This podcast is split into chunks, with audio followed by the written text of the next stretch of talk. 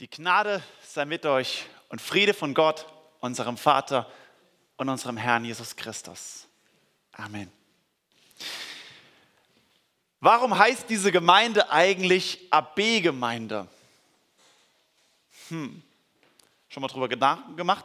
Vielleicht kennst du die Gemeinde schon seit vielen Jahren und seit langer Zeit oder vielleicht erst seit kurzem und denkst du, ja, AB. Christen und christliche Gemeinden haben es irgendwie so an sich, anscheinend so Namenskürzel irgendwie so zu lieben. So, es gibt FEG, EFK, BFP, AV, LG, CW, EGV und bei uns eben AB. Kann doch jeder machen, wie er will. Hauptsache irgendeine Namenskürzel, oder?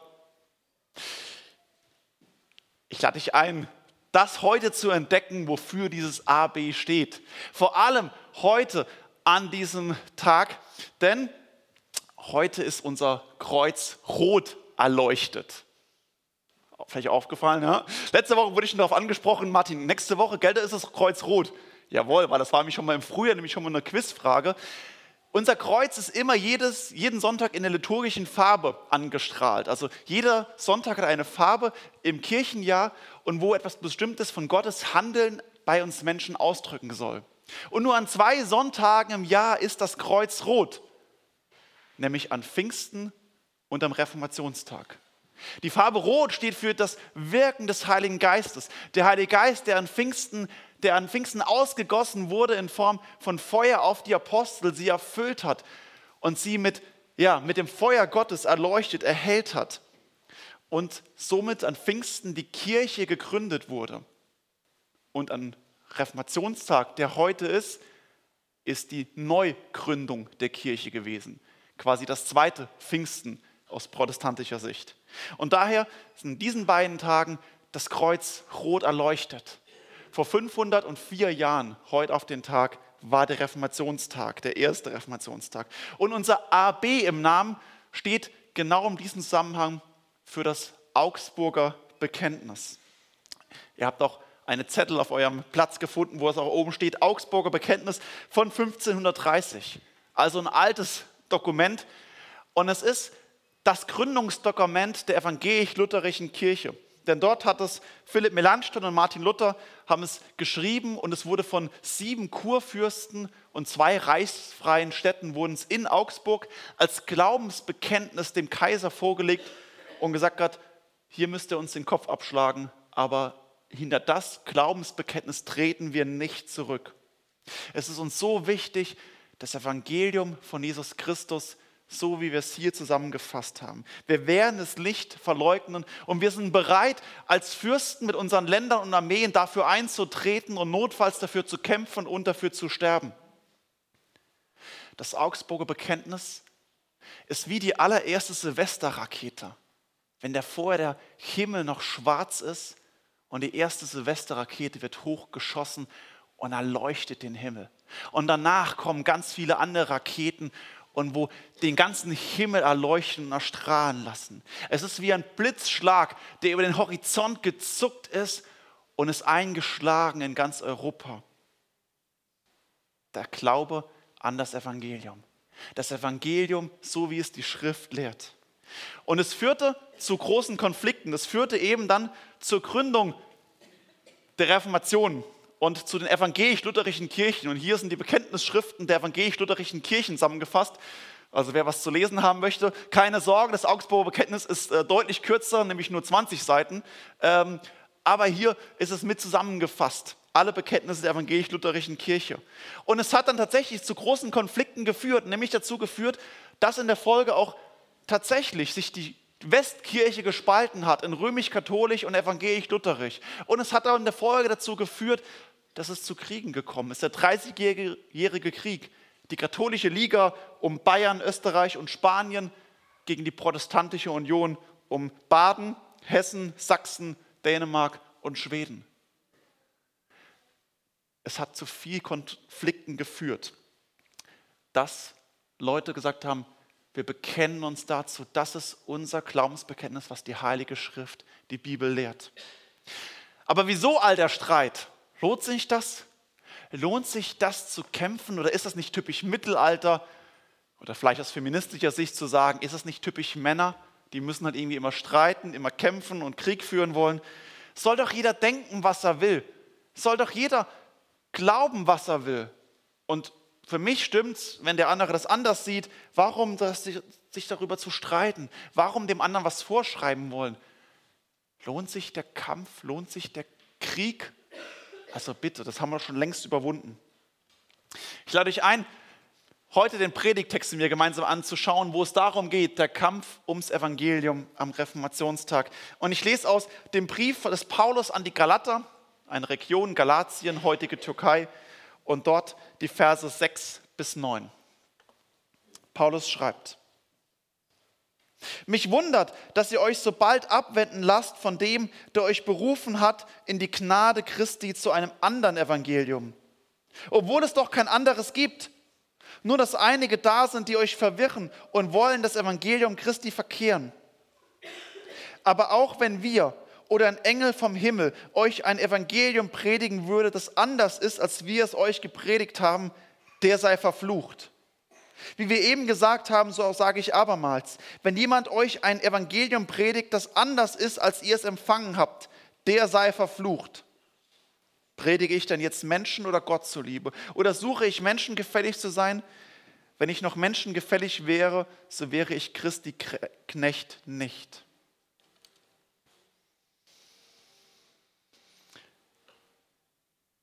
der Kampf ums Evangelium. Lohnt sich das Evangelium darum zu kämpfen? Lohnt sich das?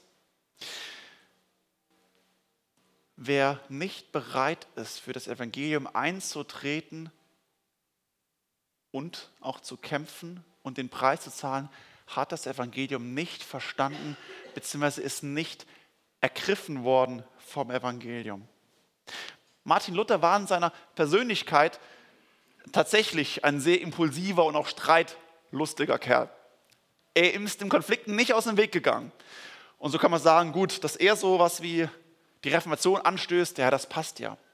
Aber das Augsburger Bekenntnis wurde von, maßgeblich von Philipp Melanchthon geschrieben. Seine Mitarbeiter und ebenfalls Professor in Wittenberg, der aber sehr, sehr sensibel ist oder beziehungsweise war. Und er war äußerst harmoniebedürftig und wollte niemanden auf die Füße treten. Luther sagt jetzt immer, ich kann nicht so leise treten wie du. Du gehst quasi auf, auf Zehenspitzen über rohe Eier hinweg. Aber auch er schreibt es mit dieser Persönlichkeit, das Augsburger Bekenntnis. Und das, es liegt wohl nicht, ob ich jetzt besonders harmoniebedürftig oder ob ich besonders streitlustig bin. Daran liegt es wohl nicht, ob es einen Kampf um das Evangelium gibt, sondern am Evangelium selbst. Vielleicht muss das Evangelium sogar darum gekämpft werden. Und wenn wir uns unseren Text von Paulus von hinten nach vorne heute anschauen, so schreibt Paulus im Ende ja, suche ich Menschen gefällig zu sein? Wenn ich noch Menschen gefällig wäre, so wäre ich Christi Knecht nicht. Paulus fragt die Gemeinden Galatien, aber auch genauso uns heute, wem wollt ihr gefallen? Wem wollt ihr gefallen? Nach wem richtet ihr euch aus? Warum passt ihr euch an? Warum seid ihr damit beschäftigt, einfach so zu machen, wie es alle anderen machen? Warum opfert ihr die Wahrheit des Evangeliums und des lieben Friedenwillens? Deshalb seid ihr nicht Christi Knechte. Ein Knecht, ein Knecht, sagt Jesus, tut das, was es sein Herrn tun sieht. Er tut, was ihm befohlen wird und er tut das, was sein Herr tut, das macht er auch. Und Jesus macht genau das. Was hat er getan? Er hat sich für die Wahrheit des Evangeliums dahingegeben. Er hat seine Botschaft, die er hatte, nicht verleugnet, weder als der Satan kam und ihn versucht hat, noch aus Frust über völlig unverständige Jünger, die ihn einfach nicht verstehen. Auch nicht im Todesangst ist er davon abgewichen, sondern Paulus schreibt, er war treu, treu bis in den Tod, ja den Tod am Kreuz. Auch die Apostel, die Jünger von Jesus sind bis auf Johannes alle einen Märtyrertod gestorben. Also fast alle Jünger sind als Märtyrer gestorben.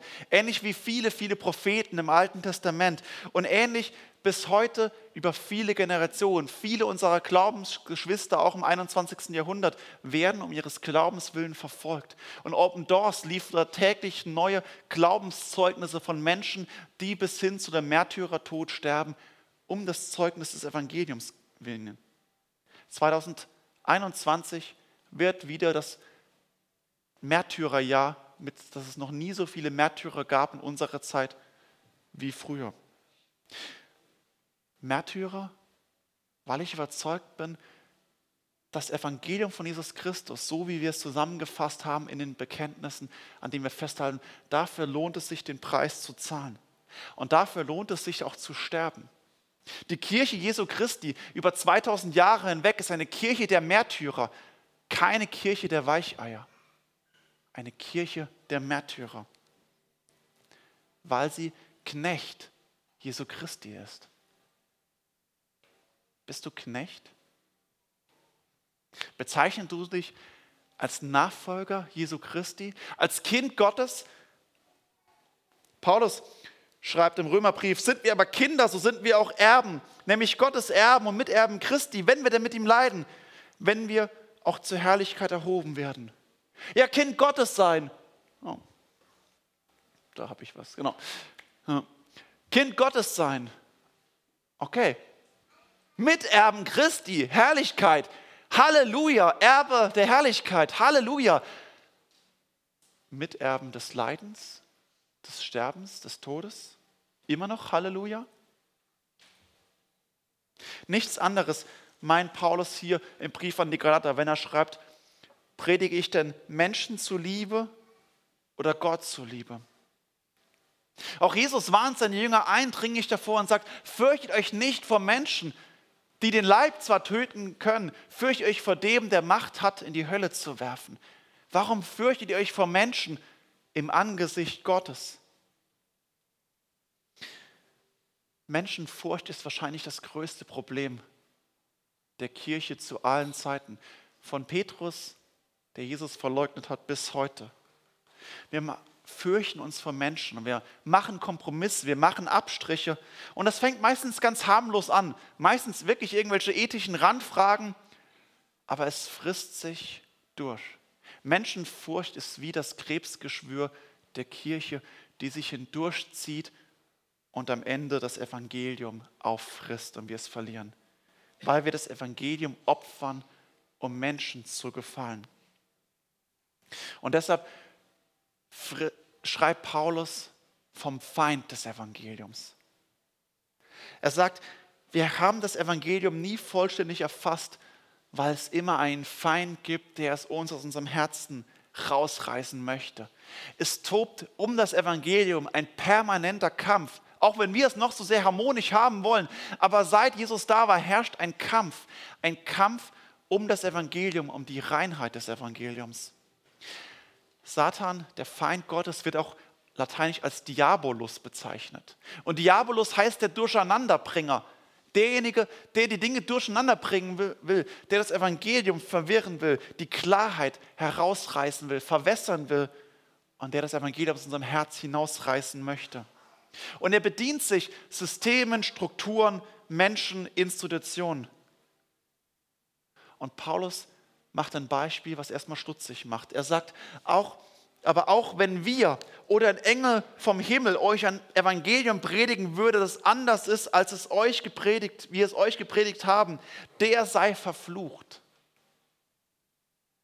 Das ist eine ganz schön heftige Aussage. Und Paulus geht sie zweimal wiederholen, weil es ihm so ernst und sagt, er weiß, ja, das ist ganz schön heftig, was ich hier sage. Auch wenn ich selbst kommen würde und würde was anderes lehren, wie das, was ihr empfangen habt, dann wäre auch ich verflucht oder dem Fluch und Zorngericht Gottes. Auch wenn es ein Engel vom Himmel tun würde. Das soll die Gemeinden in Galatien, aber auch uns eigentlich nachdenklich machen. Was ist das Evangelium? Wenn Paulus so sehr darum ringt, was ist es eigentlich? Habe ich es verstanden? Oder gehe ich mich auch mit billigen Imitaten zufrieden geben? mit Fälschungen Implantaten? Oder hat der Feind mir vielleicht auch ins Herz neben der Klarheit und Reinheit des Evangeliums noch ganz viel Dreckwasser hinzugemischt. Martin Luther schreibt dazu, was meinst du wohl, was ein Paulus getan hätte, wenn er unsere Zeit miterlebt, miterlebt hätte?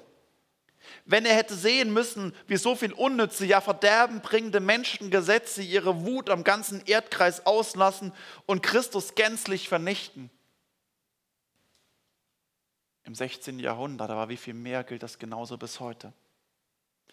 Was hätte wohl Paulus heute uns geschrieben, dir geschrieben, uns als Gemeinde, als Christenheit in dieser Welt geschrieben?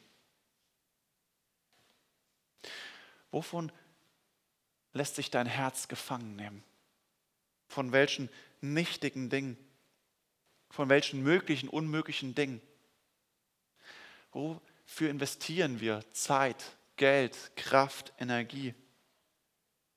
Und was bringt uns ab von der Gemeinschaft mit Jesus Christus, der Nachfolge, der Hingabe, dem Dienst an ihm? Der Feind des Evangeliums lauert immer und zuallererst in unserem Herzen. Dort fängt er an, Dort fängt er an. Nicht erst außerhalb, sondern in uns drin. Und er flüstert uns ein, der Preis ist zu hoch. Der Preis ist zu hoch, das ist es nicht wert. Oder Gott meint es nicht gut mit dir. Es lohnt sich nicht ins Reich Gottes zu investieren. Gott, Gott macht dir was vor, Gott beutet dich aus oder du kommst zu kurz. Der Feind des Evangeliums ist die Gesetzlosigkeit. Die Gesetzlosigkeit oder in Form von einer höheren Moral, einer Gesetzlichkeit. So musst du handeln, das musst du tun, so musst du dich investieren. Nur dann, nur dann. Luther weiter, auch heute ist wahrhaft das Evangelium in, großen, in einem großen Teil der Kirche gründlich verkehrt. Man kann so, man geht so mit dem Evangelium um, dass es sich durch gar nichts mehr unterscheidet von Gesetzen und Moralgeboten die Kirche ist in einem großen Teil gründlich verkehrt. Das Evangelium hat zwei Feinde von zwei unterschiedlichen Richtungen. Das ist das, was die Reformation neu erkannt hat und was Paulus auch hier in diesem Text schreibt. Es gibt die Gesetzlichkeit. Die Gesetzlichkeit auf der einen Seite, die dann sagt, du, du musst genau so handeln, das und das. Versuche es durch mehr Leistung, durch das, wenn dich so genau diesen Standard einhältst, wenn du die Welt auf diese Art und Weise rettest, wenn du dich hingibst und diese gesellschaftlichen Überzeugungen vertrittst, diesen Standard einhältst, diesen moralischen Messer, dann, dann wirst du gerettet. Das ist ein Feind des Evangeliums, genauso wie auf der anderen Seite die Gesetzlosigkeit, die sagt, ohne Gott geht es dir viel besser, du brauchst das alles nicht. Du brauchst das alles nicht.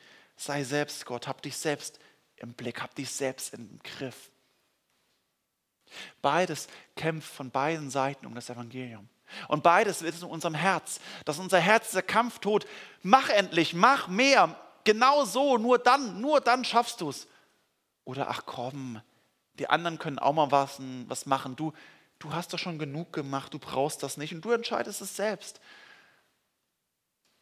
Beide Stimmen gibt es in unserem Herzen. Und beides kämpft gegen das Evangelium. Was ist das Evangelium? Wenn Luther sagt, die Kirche ist zu einem großen Teil völlig verkehrt, und ich würde sagen, das ist nicht nur im 16. Jahrhundert, sondern bis heute genauso das Gleiche. Ein großer Teil der Kirche, der Gemeinden, der Christen. Auch wir als Gemeindeleitung lesen gerade neu ein Buch, und wo es vor allem die Frage ist, was ist das Evangelium? Kann man sagen, Herr, als Bruder müsst ihr es doch eigentlich mal, mal geblickt haben. Aber wir ringen auch wieder darum, was ist das Evangelium und wo sind die Gefahren? Weil es geht darum, das immer wieder neu zu entdecken. Wir haben nie es letztlich völlig ergriffen, sondern wir müssen ergriffen werden. Das Augsburger Bekenntnis auf eurer Karte hat 28 Artikel, 20 Seiten. Ich kann es euch gerne noch per PDF schicken.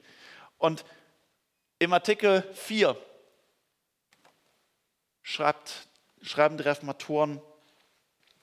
Weiter wird gelehrt, dass wir Vergebung der Sünden und Gerechtigkeit vor Gott nicht erlangen mögen durch unser Verdienst, Werk und Genugtuung, sondern dass wir Vergebung der Sünden bekommen und vor Gott gerecht werden aus Glauben um Christi willen durch den Glauben, sodass wir glauben, dass Christus für uns gelitten hat und dass uns um seinetwillen die Sünden vergeben und Gerechtigkeit und ewiges Leben geschenkt wird. Denn diesen Glauben will Gott für Gerechtigkeit vor ihm halten und zurechnen, wie St. Paulus sagt. Artikel 4 von 28 Artikeln. Das, was ist das Evangelium? Der Artikel von der Rechtfertigung des Menschen. Und so geht es darum, was ist das Evangelium? Und vor allem, hat das Evangelium Kraft? Was sind die Auswirkungen des Evangeliums? Das Evangelium handelt von der Vergebung der Sünden. Es geht um die Vergebung der Sünden und die Gerechtigkeit vor Gott. Wie kann ich in Kontakt kommen mit dem ewigen Gott? Wie kann ich ewiges Leben bekommen und wie kann ich vor Gott gerecht werden? Hier, heute und in Ewigkeit. Das ist die Grundfrage. Wie bekomme ich einen gnädigen Gott? Es geht nicht darum, wie wird mein Ehepartner endlich mal gnädig zu mir oder wie wird mein Arbeitgeber mal endlich ordentlich mit mir umgehen. Wie kriege ich Frieden mit meinen Nachbarn? Nein, wie kriege ich einen gnädigen Gott? Weil das das Entscheidende ist. Aber es geht um ein wahrhaft gutes Leben. Wie kriege ich ein gutes Leben? Wie kann mein Leben sinnerfüllt werden, getragen werden, gehalten werden, erfolgreich werden, erfolgreich an einem Ziel ankommen? Einem Ziel ankommen, auch dann, wenn ich im Sarg liege und alles hinter mir lassen muss. Ein Ziel, das nicht im Staub, im Sarg und in den Flammen der Hölle vergeht. Wofür lohnt es sich zu leben und zu sterben? Denn nur das ist ein wirklich gutes Ziel. Das aber erreichst du nicht durch dein Verdienst, dein Werk oder dein Gutsein. Es geht nicht um dein Verdienst, dein Werk oder dein Gutsein. Es geht eben nicht, und das ist der Kampf gegen die Gesetzlichkeit. Es geht nicht um das, was du tun musst. Eine bessere Moral, indem du fleißig den Planeten rettest, indem du dich in eine gesellschaftliche Norm unterwirfst und sagst, so und dann bin ich gut. Nein, es geht nicht durch dein Gutsein, dein Werk, deine Leistung. Das reicht niemals. Egal wie gut du bist, es reicht niemals. Aber es geht auch nicht durch Gesetzlosigkeit. Das Gesetz, ach, ist doch alles egal. Nein, sondern das Gesetz hat Gültigkeit, aber das Gesetz ist erfüllt von Christus, denn dass Christus für uns gelitten hat, dass er stellvertretend am Kreuz von Golgatha dort das Zorngericht Gottes auf sich genommen hat, den Zorn getragen hat. Und durch seinen stellvertretenden Tod am Kreuz hat er die Feindschaft gegen Gott von uns verwandelt in eine Gemeinschaft, eine Friedensbeziehung, ja sogar die Gotteskindschaft. Aber das nicht einfach, indem man das Gesetz wegwischt, sondern indem man das Gesetz erfüllt. Es geht eben nicht um eine Gesetzlosigkeit, sondern um die Erfüllung der Gebote und Ordnungen Gottes. Und die Kraft des Evangeliums liegt im, und das ist das, was ich euch blau markiert habe, dem gerecht werden aus Gnade um Christi willen durch den Glauben. Gerecht vor Gott werden aus Gnaden um Christi willen durch den Glauben.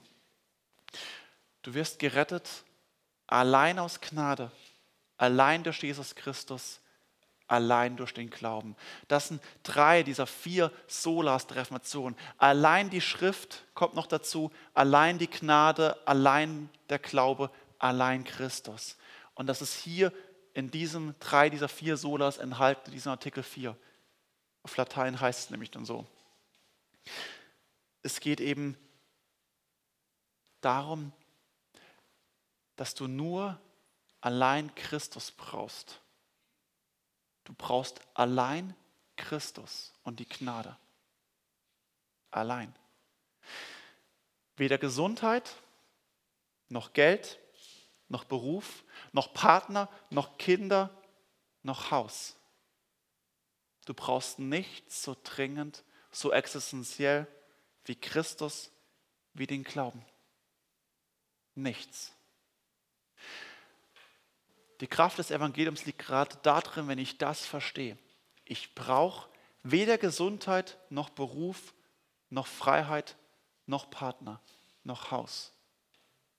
Weil wenn das wirklich Wahrheit ist, dass ich nur das Evangelium und Christus brauche, wenn ich einzig und allein ihn habe, dann kann ich, wenn ich das andere habe und bekomme, als Geschenk freudig und dankbar aus Gottes Hand annehmen. Aber ich weiß, es ist ein Geschenk, ein Extra. Einzig und allein, was ich brauche, ist allein die Gnade, allein der Glaube, allein Christus. Weil dann kann mich nichts aus der Bahn werfen. Weder Krankheit, noch Obdachlosigkeit, noch Arbeitslosigkeit, noch Armut, noch Partnerlosigkeit oder Kinderlosigkeit. Solange ich allein die Gnade, allein Christus, allein den Glauben habe. Dann und nur dann ist jemand fähig, auch als Märtyrer in den Nachfolger Christi zu sterben. Nur dann sind wir fähig, den Preis des Evangeliums zu zahlen, wenn wir davon ergriffen sind, dass wir allein Christus brauchen. Alles andere dankbar aus Gottes Hand zu nehmen, das ist ja nicht schlecht. Aber es ist das Extra. Es ist der Sahne auf dem Kuchen. Wo das deutlich wird, wenn wir das Evangelium haben, haben wir alles. Luther schrieb im Reformationslieb, eine feste Burg ist unser Gott, nehmen Sie den Leib, gut er Kind und Weib, lass fahren dahin. Sie haben es keinen Gewinn. Das Reich muss uns doch bleiben. Das ist genau diese Überzeugung. Es ist allein das Reich Gottes, was ich brauche. Alles andere ist das extra schön und dankbar. Aber allein das, das Reich. Und das ist das, was Paulus geschrieben hat. Mich wundert, dass ihr euch so bald habt abwenden lassen von dem, der euch berufen hat in die Gnade Christi, zu einem anderen Evangelium, obwohl es doch kein anderes gibt. Es gibt kein anderes Evangelium als das. Es ist allein Christus, allein der Glaube, allein die Gnade. Das ist die Hoffnungsbotschaft. Du brauchst nichts mehr. Wenn dich das ergriffen hat und dich das erfüllt, werden alle Katastrophen, alle Schwierigkeiten, alle Sorgen zweitrangig, drittrangig, weil das Fundament stabil ist. Und deswegen müssen wir uns ausstrecken nach diesem Evangelium. Und das ist der Kampf um unser Herz, weil so vieles in unserem Herz uns gefangen nehmen möchte. Es geht darum, das immer wieder neu davon ergriffen zu werden. Ich brauche allein Christus. Und dann kommt alles andere. Paulus schreibt in einem Negativbeispiel, was es dann folgt. Paulus schreibt, mich wundert, dass ihr euch habt abwenden lassen. Wörtlich übersetzt kann man es auch sagen mit, dass ihr euch verpflanzt habt lassen. Ihr habt euch verpflanzen lassen. Wohin bist du gepflanzt? Ein Baum zieht seine Wurzeln, äh, über seine Wurzeln zieht er seine Kraft, seine Energie. Und es macht einen Unterschied, ob ein Baum an der Wiese steht und das ganze Jahr von Januar bis Dezember immer wieder Wasser hat dort seine Nährstoffe herbekommt und sich entfalten kann. Oder ob ein Baum verpflanzt ist auf den zubetonierten Schulhof in Stein. Dort kann er jetzt im Herbst, wenn es ein bisschen regnet, auch noch ein bisschen was bekommen. Aber spätestens, wenn die Hitze da ist, wird dieser Baum eingehen und wird sterben, weil er nicht genug bekommt. Wenn die Stürme kommen, dann hält dort nichts. Er geht ein und stirbt. Wohin bist du gepflanzt? Und Paulus schreit, schreit und er ringt um die Galater. Oh, dass ihr euch habt abwenden lassen, dass ihr euch habt verpflanzen lassen an einen Ort, der kein Wasser trägt. Ihr werdet sterben, wenn ihr dort bleibt. Hängt euer Leben im Jahr 2021 nicht an die Dinge, die keine Kraft geben, sondern baut euer Leben auf das Fundament des Evangeliums in Jesus Christus. Nur von dort werdet ihr auch Kraft bekommen, Ihr werdet gesund sein und euch entfalten. Aber ein Baum, der auf das Fundament des Evangeliums gebaut ist, ein Baum, der an frischen Wasserbächen gepflanzt ist, wie es Psalm 1 schreibt, der zieht dorther Kraft und er wird seine Frucht bringen, wie es die Verheißung im Psalm 1 ist. Er wird seine Frucht bringen zu seiner Zeit. Euer Leben wird reich gesegnet, weil Gott euch beschenken wird. Wenn wir Knechte Gottes sind, Knechte Jesu Christi, wird unser Herr uns mit allem versorgen, was wir brauchen weil er ein guter und gerechter Herr ist. Und wir werden ernten können. Ernten. Früchte. Das, was wir brauchen. Einen vollen Ertrag und nicht mehr wissen, wohin. Wer gepflanzt ist am Evangelium, der wird aus der Kraft und aus der Fülle Gottes heraus leben. Hier und bis in Ewigkeit. Der Name unserer Gemeinde soll uns daran erinnern, immer wieder neu an das Augsburger Bekenntnis. Und es soll Mahnung und Neueinrichtung zugleich sein. Dass es diese Bekenntnisse braucht, zeigt ja, weil die Kirche und die Gemeinden zu anderen Zeiten immer wieder in Gefahr ist, abzufallen von der Heiligen Schrift und vom lebendigen Glauben.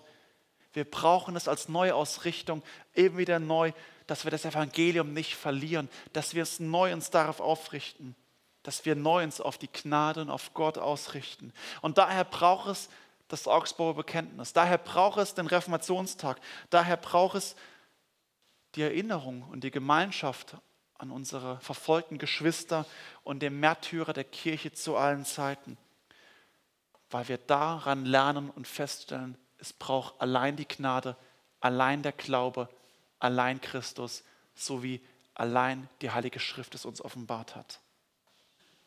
Amen.